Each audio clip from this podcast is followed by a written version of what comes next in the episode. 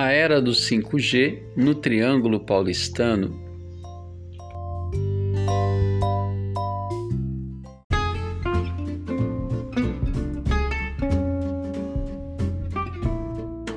O ano era 1917. Em comparação com as cidades europeias, São Paulo ainda era um tanto acanhada mas já havia passado por algumas transformações urbanas e culturais no início da década de 10 que lhe trouxeram alguma efervescência artística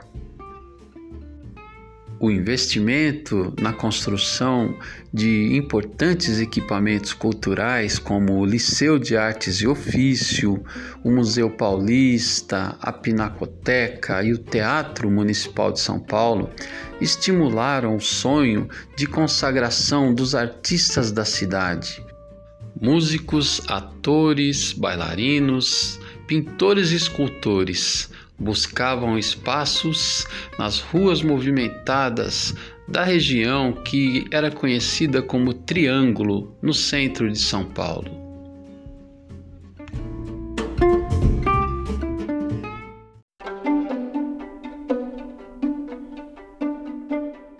O Triângulo é um recorte do centro histórico paulistano que compreende o Lago de São Bento, pátio do colégio e o Largo de São Francisco, onde se situam ruas importantes como a Rua São Bento, 15 de Novembro, Rua Direita e Boa Vista.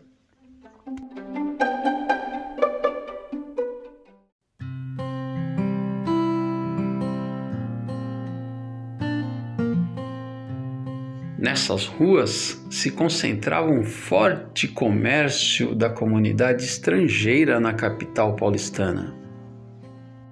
Existiam ali gráficas alemãs, confeitarias suíças, lojas de ferramentas americanas, bazares franceses, chineses, japoneses, além das livrarias e lojas de departamentos de utilidades domésticas que ofereciam amplos espaços para exposições temporárias.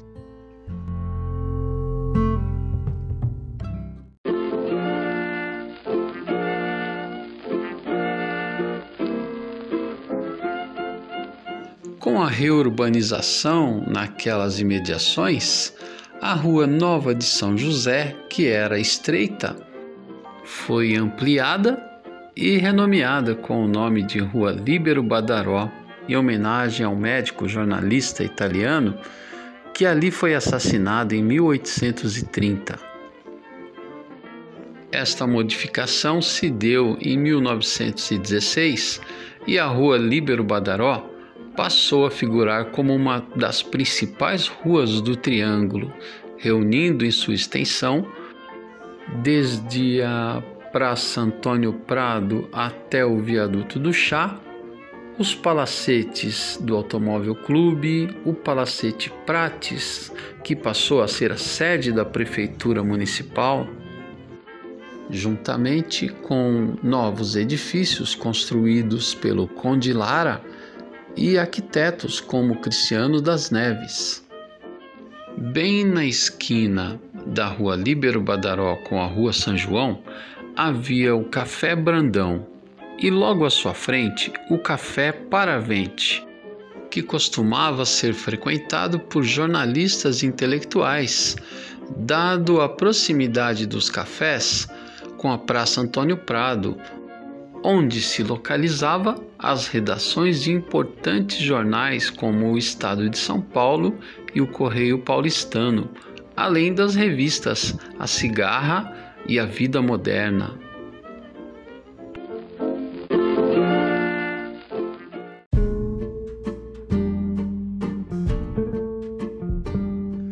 Diante desses promissores investimentos na área do conhecimento e na produção cultural, a alta sociedade paulistana, que era formada pelos produtores de café e pelo ainda jovem empresariado da industrialização, se mobilizou para criar uma agenda que oferecesse atrações culturais para a cidade de São Paulo.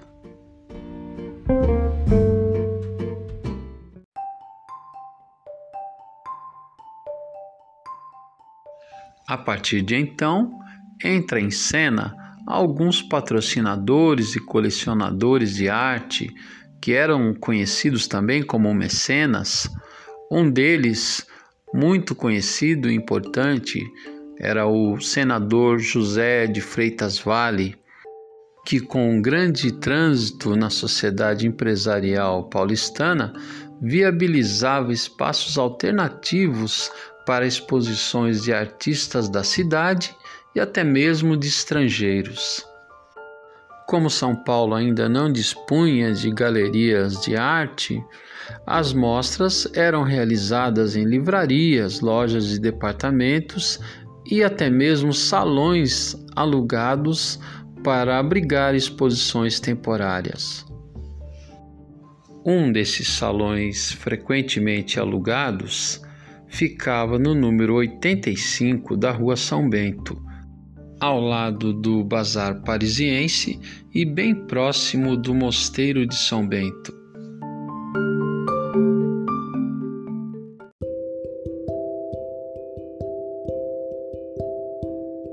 Neste salão térreo da Rua São Bento foram realizadas algumas exposições importantes, como a do português Júlio de Souza Pinto, dos espanhóis Irmãos Salinas e até mesmo do jovem lituano Lazar Segal, que foi considerada a primeira exposição de arte moderna no Brasil.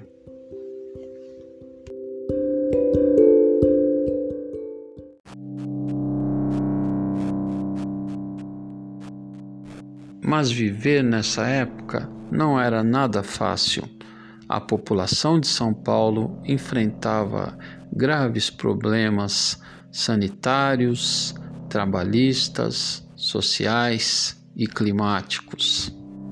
Além da tensão global trazida pela Primeira Guerra Mundial, iniciada em 1914. Anos depois, o doutor Altino Arantes, presidente do estado de São Paulo, ironizava comentando que governou na era dos 4Gs: a Guerra Mundial, a gripe espanhola, a forte geada que assolou São Paulo e a greve geral de 1917. Mas ainda existia mais um G por surgir em 1917. Uma garota uma jovem artista paulistana que entraria definitivamente para a história da arte brasileira.